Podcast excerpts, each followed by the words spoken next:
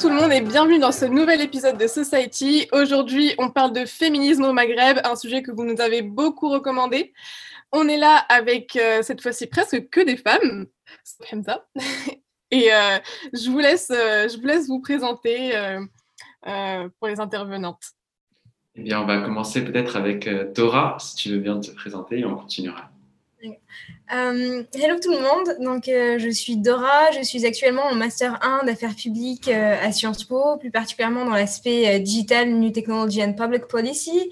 Et donc je suis tunisienne, je suis assez sensible aux questions qui touchent le féminisme en Tunisie. Je suis ravie de participer aujourd'hui à ce podcast pour pouvoir discuter un peu avec vous de toutes les problématiques qui y sont liées.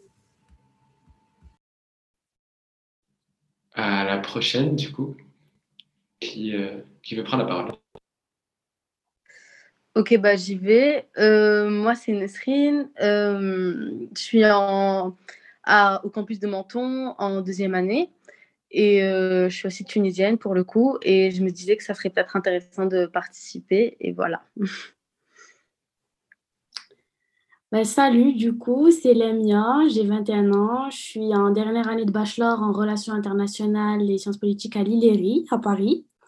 Et parallèlement, j'essaye de m'investir euh, de façon euh, assez engagée dans la lutte pour euh, l'égalité homme-femme au Maroc. Donc, c'est pour ça que je suis ravie d'être parmi vous aujourd'hui. Super. Alors, on va peut-être commencer par une, oui, une sorte de topo assez générale pour, pour avoir un peu votre vision des choses, si on peut dire ça.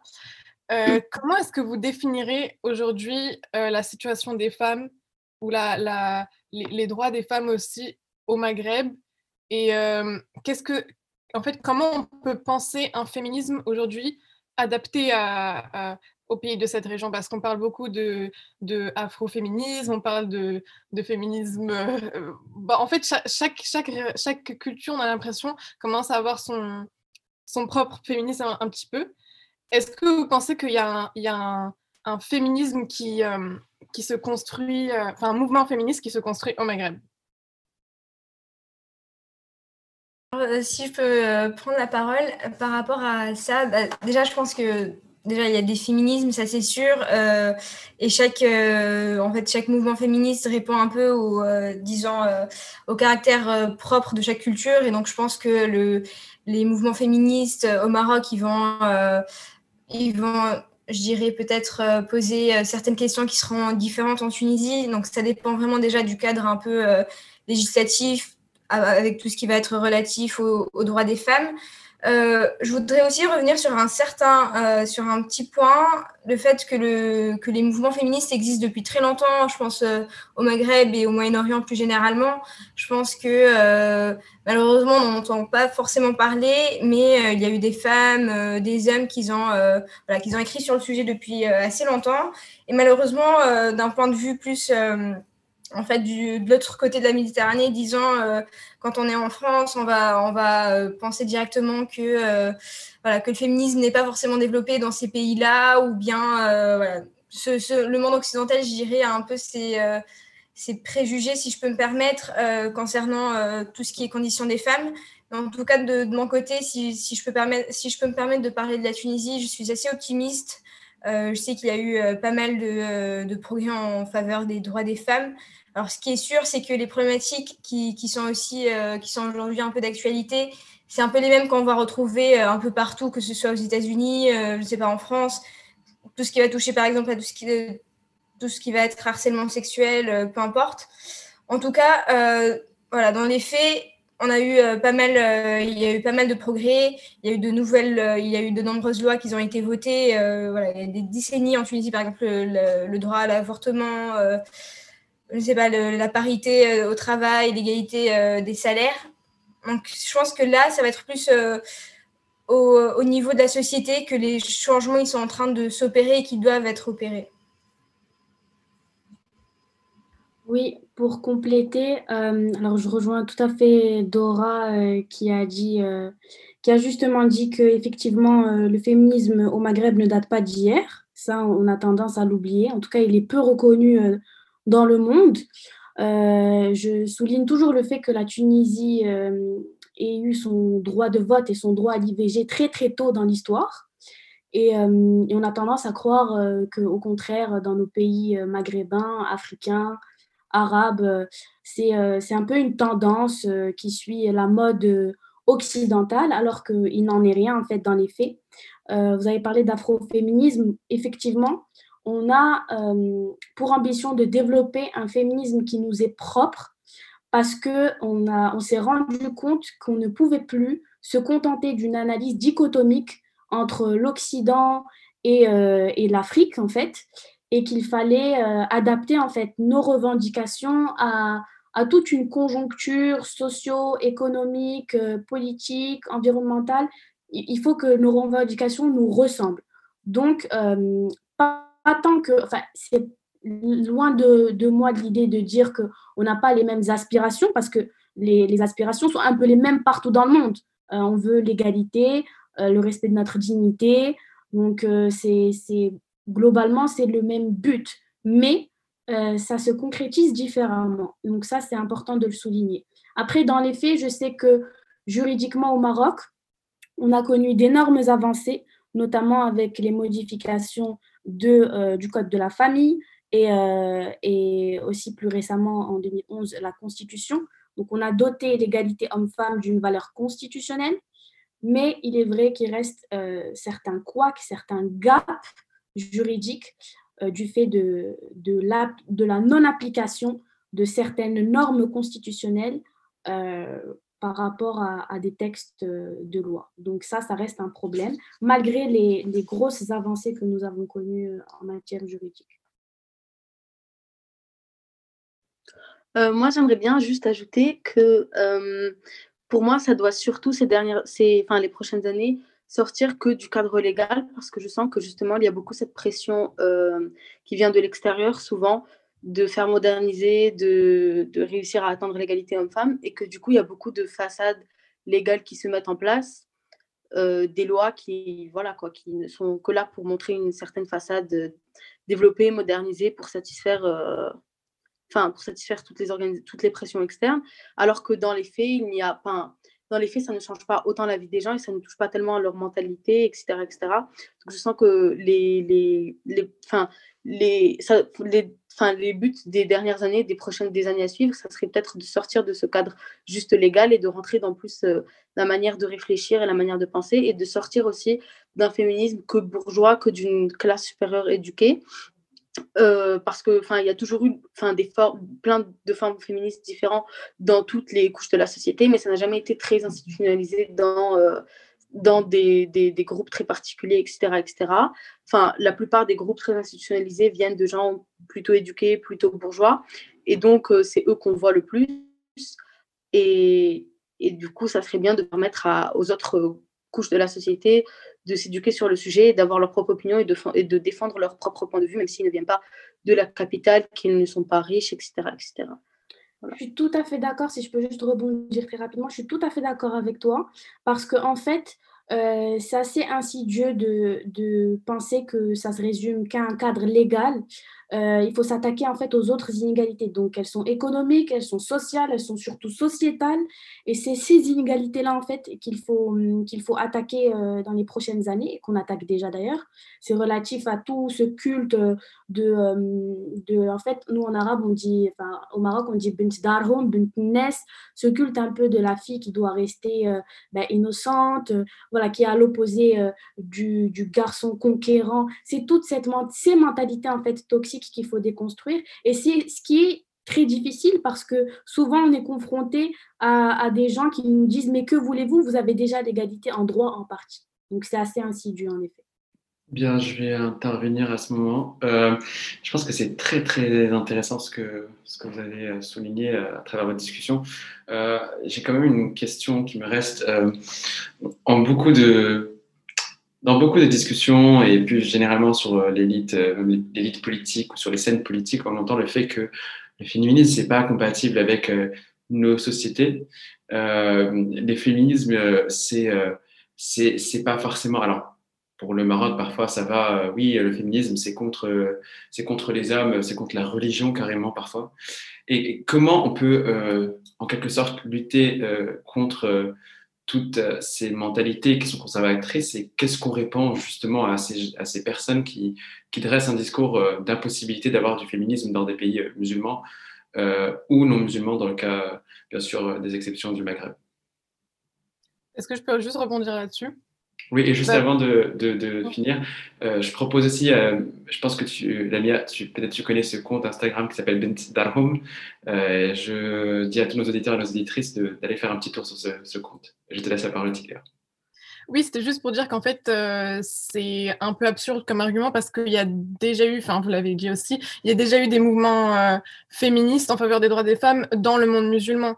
C'est juste que les les, euh, les penseurs euh, islamistes, islamiques, bref, euh, ne, mettent jamais ça en avant. Je pense par exemple au Maroc à Fatima Mernissi. Je ne sais pas si vous connaissez, je sais pas si vous la connaissez, mais c'était une, femme qui a, qui a énormément écrit sur la question du harem. Elle a écrit d'ailleurs un livre qui s'appelle Le harem politique qui a fait scandale, qui a été interdit au Maroc, machin, machin.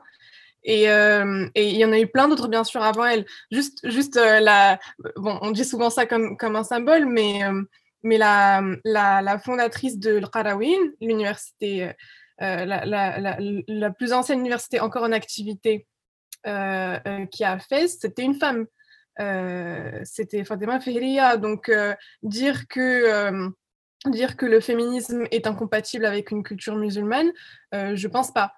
Euh, et, et, certes, c'est peut-être des voix, c'est peut-être des voix marginalisées aujourd'hui, mais, euh, mais, euh, mais ce serait une erreur que de dire que qu'elles n'ont jamais existé et que c'est quelque chose réservé à l'Occident ou quoi que ce soit. Enfin, voilà.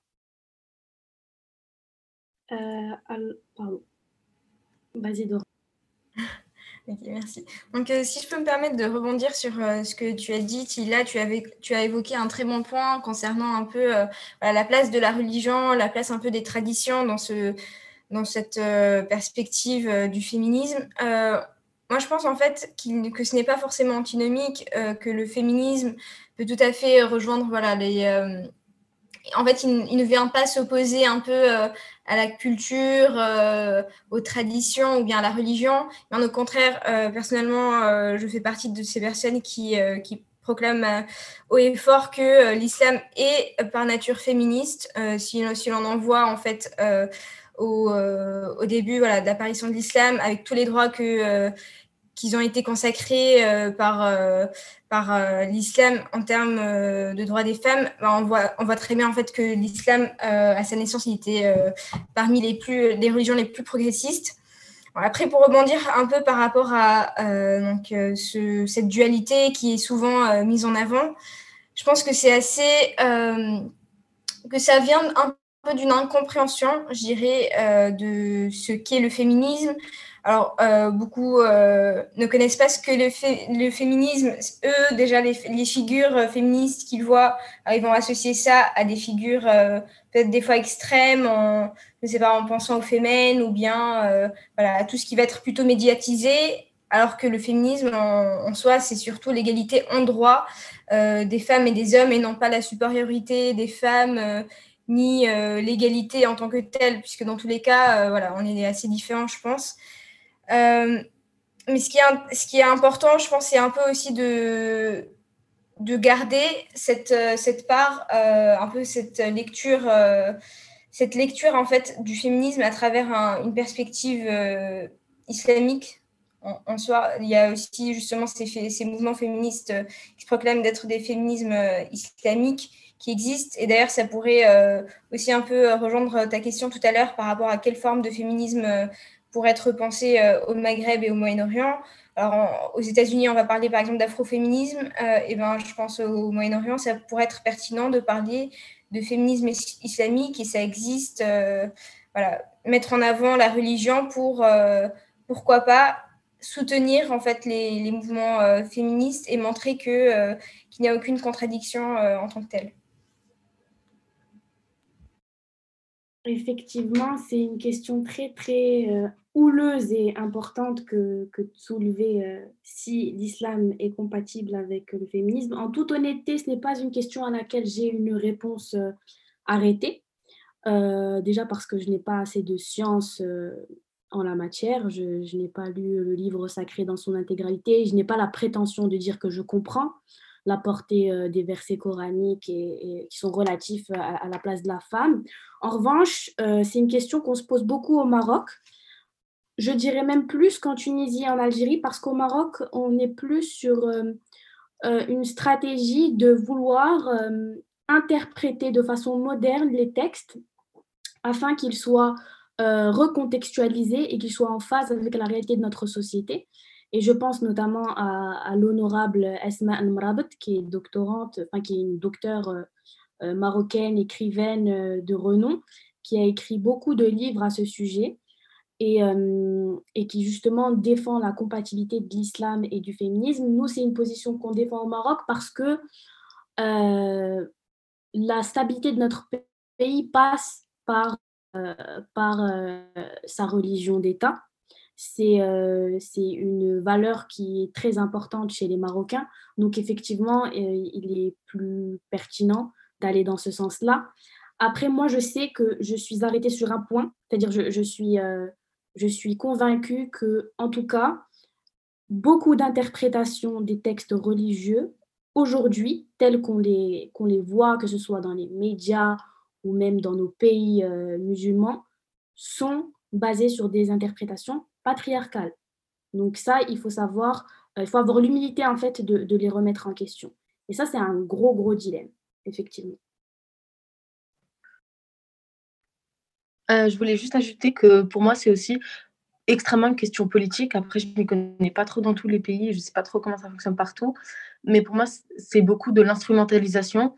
C'est-à-dire que pour satisfaire les conservateurs, on va dire que non, nous, ça, ce ne sont pas nos valeurs.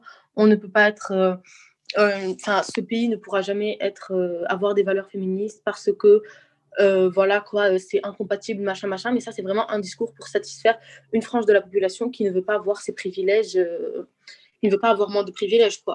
Et, et je trouve aussi que, enfin, voilà, quoi, quand, quand les gens ont besoin, même quand des partis religieux ont besoin de, je pense à NAFA par exemple, quand ils ont besoin d'utiliser les valeurs féministes pour arriver à avoir un électorat un peu plus féministe et pour qu'on arrête de les voir comme ces extrémistes religieux, bah, ils le font. Ils, ils, enfin, ils sortent des trucs en mode ouais, euh, on, va, on va continuer à défendre l'égalité homme-femme, etc., etc., pour pas que euh, pour pas que voilà les femmes et les féministes qui sont majoritaires dans la population se disent euh, ah c'est enfin c'est des extrémistes on pourra pas voter pour eux etc., etc. donc je trouve que c'est une question qui est extrêmement instrumentalisée comme comme plein de choses enfin voilà qu'on instrumentalise la religion pour euh, pour voilà pour mettre en place un patriarcat pour le garder pour faire ce qu'on veut et après on pousse les gens à y croire mais après je trouve que c'est légitime de se poser certaines questions euh, relative justement à, l'islam et, euh, et, aux libertés individuelles, puisque quand on parle de féminisme, on parle de liberté personnelle.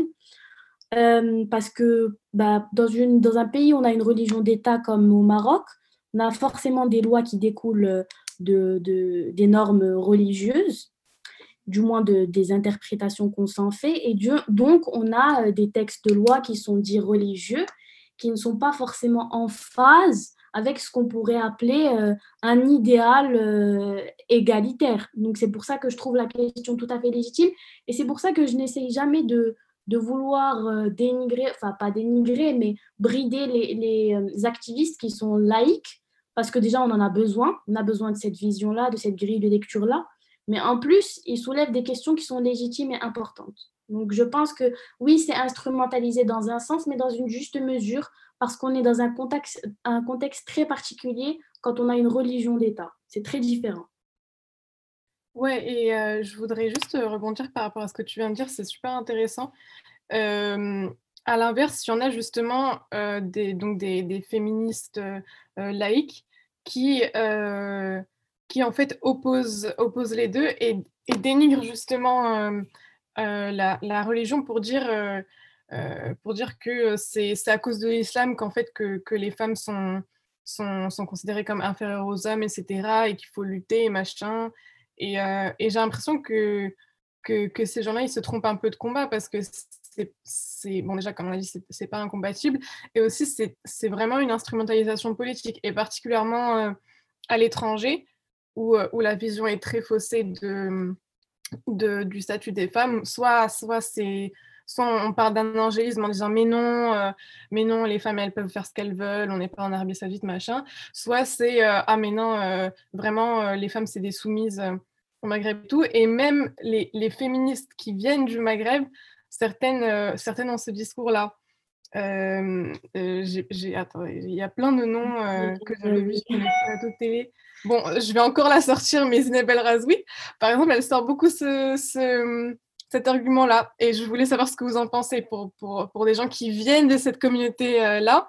Est-ce que vous pensez que c'est un peu une mauvaise foi ou euh, voilà euh, mauvaise foi, je, je, je suis d'accord. En tout cas, je pense euh, que c'est qu'il y a beaucoup de mauvaise foi, ou en tout cas, un, je pense, tu, disais que certaines personnes se trempaient de combat. Je pense aussi que certaines personnes se trempent dans leur colère.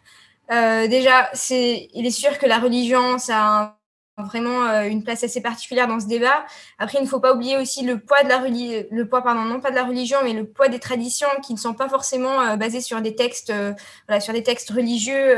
je pense notamment à certaines traditions en Tunisie, exemple les femmes qui portaient la une fouta, en fait, c'est comme un, c'est un habit qui était aussi porté, il me semble, en Algérie et euh, qui n'était pas en soi, par exemple, un voile islamique ou peu importe. C'était vraiment une question euh, de, de, tradition. Et donc, des fois, on va un peu confondre euh, et amalgamer, en tout cas, certaines, certaines choses qui paraissent un peu anti-féministes avec des, des choses d'ordre religieuse. Et aussi, pour, pour revenir sur un certain point, tout à l'heure, on parlait aussi un peu de de, ces appréhensions qui existent autour du féminisme, il faut aussi voir un peu euh, la manière avec laquelle les questions euh, relatives au féminisme ont été introduites. Je pense notamment en Tunisie avec euh, Habib Bourguiba, qui est celui qui a le plus œuvré, je dirais, au niveau politique en faveur des droits des femmes. Après, c'est vrai qu'il y a certains éléments qui peuvent tout à fois, qui peuvent toujours être assez, qui peuvent être débattus et, disons, assez voilà, sur lesquels on ne peut pas trouver de consensus, notamment à, le fait de dévoiler les femmes, de leur enlever euh, la blouse comme une forme euh, d'émancipation, alors qu'en fait, finalement, euh, le féminisme, ça ne serait pas en soi le choix des femmes, et plus que, voilà, c'est avant tout, je pense, le respect des choix des femmes, qu'elles portent le voile, qu'elles ne le portent pas, puisque ça, c'est une question d'actualité. Et donc, il y a aussi un peu cette, cet argument-là de, de, voir comment le féminisme peut parfois être un peu d'une certaine manière euh, reposer sur des manières euh, un peu euh, imposées, je dirais un peu comme une dictature, une dictature du féminisme d'une certaine manière, en imposant notamment, je ne sais pas, le dévoilement des femmes. ça aussi, c'était le cas par exemple sous Ben Ali. Les, femmes voilées, elles, elles, pouvaient recevoir des amendes. C'est aussi le cas, il me semble dans certains pays, notamment en Égypte, où euh, les femmes voilées n'avaient pas accès à certains services, euh, euh, notamment dans des entreprises privées. Donc ça, en fait, ça, peut expliquer aussi un peu pourquoi, pourquoi, en fait, pourquoi le féminisme pourrait être pointé du doigt, ou en tout cas mal vu, mal considéré par certaines franges de la société et notamment euh, le fait que ce soit un combat bourgeois avant tout, puisque euh, c'est important de garder un peu cette idée d'intersectionnalité dans ce combat-là. Ce n'est pas qu'une question des femmes euh, blanches. Bon, ce n'est pas une je pense au Maghreb, ça ne sera pas une question de femmes blanches, mais ça sera plus d'un point de vue socio-économique. on va trouver donc les femmes, les femmes rurales qui ont qui n'ont pas forcément les mêmes combats avec que celles en tout cas, euh, qui, appartiennent à des franges un peu plus aisées de la société. Retrouvez l'ensemble des sources citées sur Instagram, sur Society Officiel et sur Let's Have Fun.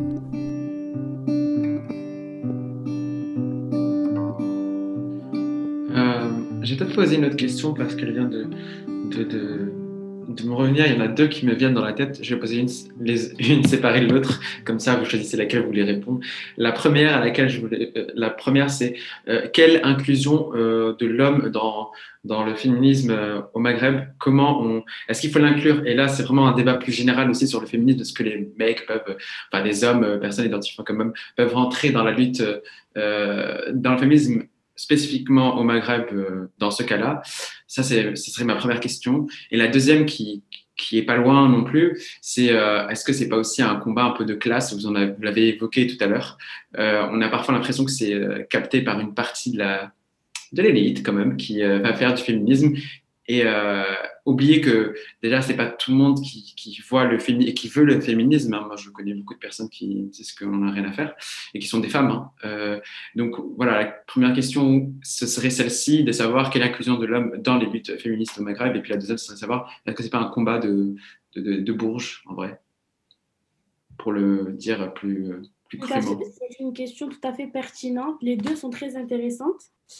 Euh, alors déjà, pour euh, l'inclusion des hommes, moi, je suis tout à fait pour qu'on soit plus inclusive des, de nos pères, P-A-I-R-S. De, de, en fait, il faut inclure euh, les hommes dans le process parce que déjà, il faut qu'on comprenne tous et toutes que le féminisme, ce n'est pas une guerre contre les hommes, c'est une guerre contre le sexisme à laquelle doivent se joindre les hommes, tout simplement. Que c'est pas, on va pas réduire les privilèges des hommes, on va juste assurer un, climat euh, paisible, d'égalité, et tout le monde sera, sera beaucoup plus heureux. Donc, euh, euh, c'est clair que c'est une question qui est assez clivante au Maroc, parce que si tu poses la question, je pense qu'une grande majorité de, de garçons, d'hommes marocains répondront soit que ça ne les regarde pas ou que ça ne les intéresse pas, ou bien que ils sont tout à fait contre, euh, que voilà, c'est n'est pas en phase avec euh, les valeurs euh, marocaines, les traditions, etc.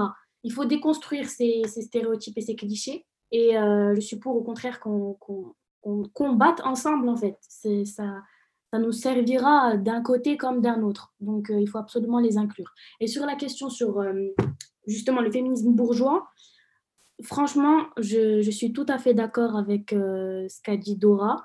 Euh, et ce que tu as dit euh, toi aussi, du coup? Euh, Hamza, je, je, pense oui que le féminisme très médiatisé en tout cas, que ce soit au Maroc ou bien en France, je prends l'exemple de ces deux pays puisque c'est les deux pays que je connais le mieux, enfin j'habite en France et du coup je suis marocaine, c'est le féminisme bourgeois qui est le plus médiatisé. Donc c'est un féminisme auquel on ne va pas forcément s'identifier quand on n'est pas issu de la classe dominante ou même de la culture dominante. Donc oui, il y a un réel problème. C'est pour ça que parfois je, remets en question la portée de l'universalisme féministe en France comme au Maroc. C'est qu'il faut prendre en compte certaines caractéristiques euh, qui, qui, sont euh, propres à une condition sociale, à une origine, à la pratique d'un culte. Donc, bien sûr qu'il faut euh, avant tout mettre en avant un féminisme intersectionnel, moi, d'ailleurs, c'est le courant que je suis du féminisme, c'est le courant intersectionnel, que ce soit en France ou au Maroc. Et au Maroc, on a tendance vraiment à croire que le féminisme, ça se résume à une vidéo euh, de campagne, euh, à deux, trois actions, euh, à un post Instagram, un t-shirt de Future is Female, à une chanson de Beyoncé. Non, c'est pas ça le féminisme. Et au contraire, plus, plus les, les femmes, enfin, moins les femmes sont privilégiées dans la société, plus elles subissent les discriminations sexistes. Donc, ça répond à deux questions. La première, qui est celle de, de, poser l'utilité du féminisme. Donc oui, le féminisme est utile parce que c'est les, les, personnes les plus marginalisées qui en souffrent le plus. Et deuxièmement, euh, le féminisme doit s'intersectionnaliser. Je ne sais pas si ça existe ce terme, mais en tout cas, il doit revêtir, euh, il, doit revêtir euh, un, il doit en tout cas cibler euh, une target qui est beaucoup plus large que, cette bourgeoisie marocaine qui souffre aussi hein, du sexisme, parce que quand on est femme privilégiée, on souffre aussi du sexisme au Maroc, mais à moindre mesure par rapport à, à d'autres femmes qui sont beaucoup plus discriminées. Donc il faut pouvoir intégrer tout le monde. Et ça, on doit le comprendre et on doit le mettre en avant. Euh, moi, je voulais juste dire pour la question de déjà, est-ce qu'il faudrait inclure les hommes? Bah, je suis tout à fait d'accord avec euh, tout ce qui a été dit avant euh, sur le fait que oui, c'est nécessaire, pour, etc., etc., que c'est un combat ensemble et pas euh, femmes slash hommes, etc., etc. Mais je trouve aussi que enfin à chaque fois que je vois des posts féministes ou qu'il y, a un petit mouvement féministe et que les femmes commencent à dénoncer le patriarcat, il y a on perd beaucoup de temps dans la question de répondre aux gens qui disent ouais mais c'est pas not all men etc etc et à expliquer que oui mais enfin que c'est toute une culture et que oui bien sûr que mais enfin et je trouve que ces personnes qui disent qui disent ce genre de choses enfin je trouve que c'est enfin que peut-être que les hommes devraient venir d'eux-mêmes et pas que que tu te retrouves à expliquer à quelqu'un qui n'a pas envie d'être convaincu en fait. Parce que pour moi quelqu'un qui va tu vas lui expliquer une histoire de de viol ou d'agression sexuelle et qui va répondre par not all men, c'est pas c'est pas quelqu'un qui a envie d'être convaincu. Donc voilà, donc juste euh, enfin pour moi c'est une petite nuance à faire dans le sens où bien sûr qu'il faut enfin niveau inclusion si quelqu'un vient, on va pas lui dire non euh, casse-toi, mais euh, je trouve que ça enfin qu'il y a quand même une priorité dans l'histoire et que je trouve pas que c'est une c'est très prioritaire d'aller vers ces enfin d'aller convaincre ces gens-là plutôt que, que de convaincre que de convaincre les femmes de leur besoin d'égalité et du fait qu'elles aient droit à cette égalité. Après, je sais pas, enfin, je pense qu'on peut grave contredire tout ce que je dis, mais voilà. Et euh, pour euh, la, deuxième, la deuxième question, je pense aussi qu'il y a beaucoup de mouvements de, enfin, que c'est niveau lutte des classes, que juste les classes supérieures auront plus tendance à trouver les bons mots et à appeler ça féminisme, alors que euh, je pense qu'il y a beaucoup de combats qui ont été menés qu'on n'a pas appelé des combats féministes, mais qui, quand tu les regardes et quand tu regardes la structure qu'ils avaient et les idéaux derrière, on pourrait appeler ça aussi des combats féministes euh, qui venaient peut-être de, d'autres couches euh, sociales, etc., etc. Donc oui, le féminisme a besoin d'être intersectionnel, mais ce n'est pas parce qu'il n'y a que la bourgeoisie qui se, qui se bouge. Genre, je pense aussi que, que toutes les couches de la société euh, ont fait des mouvements féministes plus ou moins à, à, des moments différents, etc., etc. Juste, ça dépend comment on les appelle, quoi. Voilà. Ah, mais ça, c'est clair. J'aimerais juste réagir très, très rapidement. Désolée. Ça, c'est clair. Euh, d'ailleurs, quand euh, il fallait sortir dans la rue, que ce soit pour l'histoire des robes Jeans ou l'histoire de euh, Amina Afilel qui s'est tuée parce qu'elle a dû épouser son violeur, ce n'était pas que des bourgeoises dans la rue. C'est-à-dire, c'est pas une affaire de bourgeoises au Maroc. Et il faut que justement, on arrête de, de vouloir bah, calquer cette étiquette euh, bourgeoise au féminisme maghrébin. Surtout qu'en en fait, je pense qu'il y a une grosse euh, incompréhension, ou bien je pense on, jauge mal en fait, c'est le, le, fait de vouloir calquer un féminisme occidental au féminisme marocain et de se dire que le féminisme c'est avant tout une question de choix, ce, ce qui est vrai, c'est avant tout une question de choix, mais d'oublier du coup que pour certaines classes, euh, les femmes n'ont pas le choix. Par exemple, quand on aborde la question du mariage au Maroc, j'ai eu cette conversation, ce, débat ce week-end avec des amis parce qu'on discutait justement d'une représentation euh, d'une production artistique qui mettait trop en avant le mariage comme si c'était une finalité à atteindre quand on est une femme. On s'est euh, dit la même chose. Au Maroc, le mariage, pour la majorité des femmes, c'est pas forcément une question de choix c'est un impératif social. Déjà, il y en a plein qui n'ont pas euh, le, privilège en fait de travailler. Il y en a plein qui ne travaillent même pas. Le taux d'activité est très faible. Donc, il y a toutes ces questions qui normalement sont accompagnées de, la liberté de faire un choix qu'on oublie de recontextualiser dans, dans notre contexte marocain. Donc, il y a plein de problématiques qui sont relatives à nos normes sociales qui n'incluent pas forcément un choix de la part des femmes marocaines et qu'on doit traiter à l'égard de cette conjoncture. Et ça, c'est hyper important de le souligner. Et c'est pour ça que parfois j'en veux à, cette féminisme, ce féminisme bourgeois, c'est de vouloir traiter ces problématiques marocaines euh, sous un œil un peu occidentalisé, j'aime l'appeler comme ça, ou bourgeois, c'est de privilégier en gros de dire euh, que oui, le féminisme, c'est avant tout une question de choix. Le voile au Maroc et en France, ça n'est pas le même débat. Le mariage au Maroc et en France, ça n'est pas le même débat. Donc, il faut faire attention. Bah après ces, ces analyses super pertinentes, moi j'aimerais euh, euh, finir sur une sorte de, oui, une sorte de conclusion. à votre avis, on en est où aujourd'hui dans le combat féministe au Maghreb? Et nous, à notre échelle, en tant que, diaspora maghrébine, en tant que, maghrébine, maghrébin, comment est-ce qu'on peut, comment est-ce qu'on peut contribuer à un combat féministe plus plus, plus international et, euh, et, euh, et, contribuer à, à, éradiquer tous les clichés qu'il y a autour de, du féminisme au Maghreb?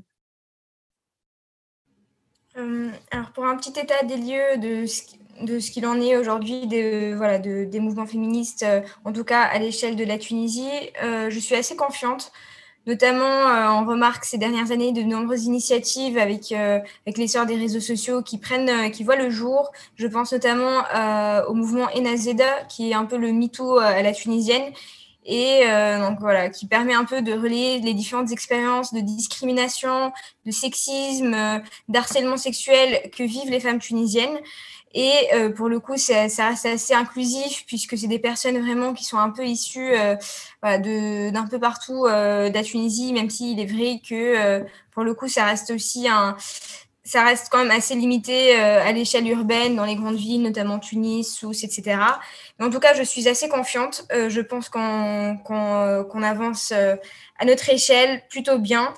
après, il est vrai que certaines questions aujourd'hui en France, notamment par rapport à la question des communautés, euh, disons des, des communautés euh, maghrébines, ça c'est une autre question, mais qui vaut aussi euh, la peine d'être traitée, notamment avec comment sont considérées, je dirais, les, les, femmes maghrébines en France. voilà, on va pas, je pense que c'est pas le sujet de, pas le sujet à l'ordre du jour, mais ça serait aussi intéressant peut-être d'en de, parler dans un autre, à l'occasion d'un autre podcast. Mais euh, en tout cas, voilà, à l'échelle de la Tunisie, je suis assez confiante. Mais il est sûr que ce combat, il doit être repris par euh, différentes personnes. Euh, par rapport à l'inclusion des hommes, c'est un peu difficile puisqu'il y a voilà. En fait, certaines personnes qui n'ont pas forcément eu, qui ne ressentent pas le, même vécu ni les mêmes expériences, ne peuvent pas se reconnaître dans ce combat, qui pourtant en fait peut toucher la plupart des personnes. Et je pense que ça peut se comprendre pourquoi certains hommes ont un peu du mal.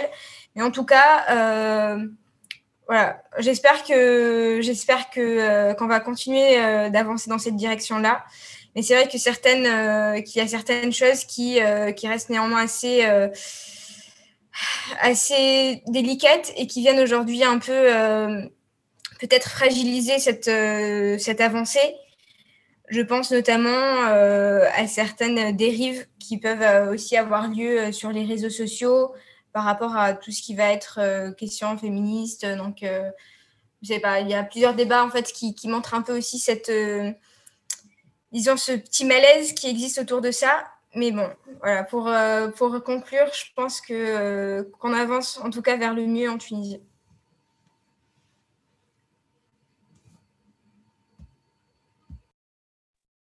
C'est n'importe qui d'entre vous, c'est comme vous voulez.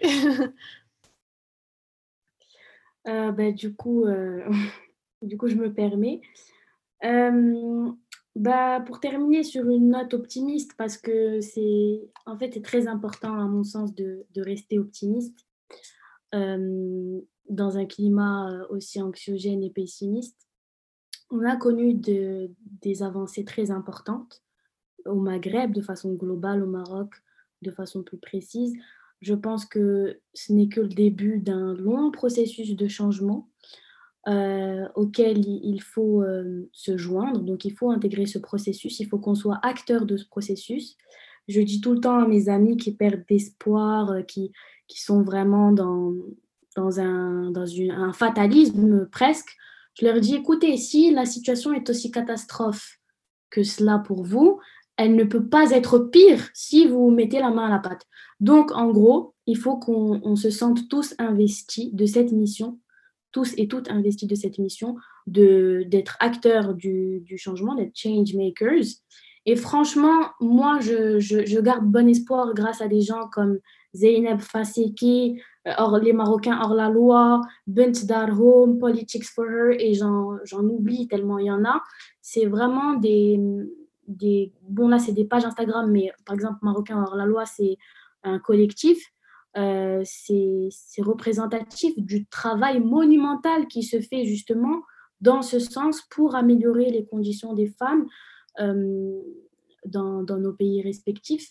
Et, je ne peux que, saluer et, me dire que moi aussi, si, j'ai envie de, peut-être euh, voir les choses évoluer, d'y prendre part. Donc, ce que je dirais pour un peu conclure, c'est qu'il ne faut pas perdre bon espoir, c'est que le futur, c'est nous, en quelque sorte, surtout la jeunesse, que en tant que diaspora, on doit se sentir investi. C'est pas parce qu'on est loin que ça ne nous concerne pas.